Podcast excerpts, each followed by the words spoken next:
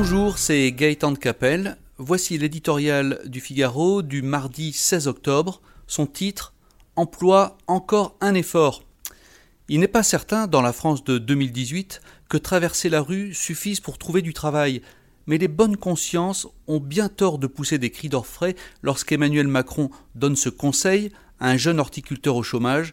Quoi qu'elles en pensent, des centaines de milliers d'offres d'emploi ne sont aujourd'hui pas pourvues, faute de candidats, ce qui est un comble dans un pays victime depuis tant d'années du chômage de masse qui affecte 9% de la population active. Dans la lutte contre ce fléau, il faut bien reconnaître au gouvernement d'Édouard Philippe le courage de rompre avec les pratiques habituelles qui ont conduit où nous en sommes. Là où ses prédécesseurs dépensaient des fortunes pour créer des emplois aidés, lui s'efforce de traiter le mal par la racine en prenant les problèmes dans l'ordre.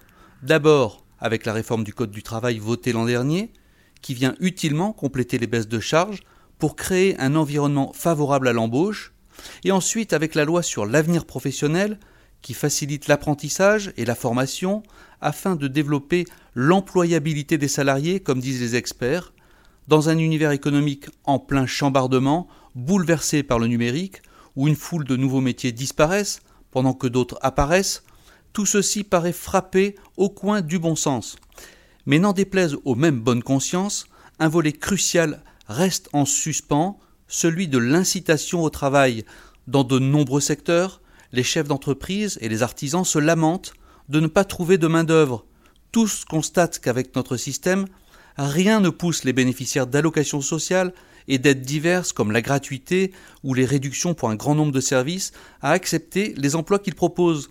Et c'est tout l'objet des prochaines discussions sociales avec les syndicats, à qui on fera remarquer que dans les pays où les règles ont été durcies, c'est-à-dire quasiment toute l'Europe, le chômage a spectaculairement décru.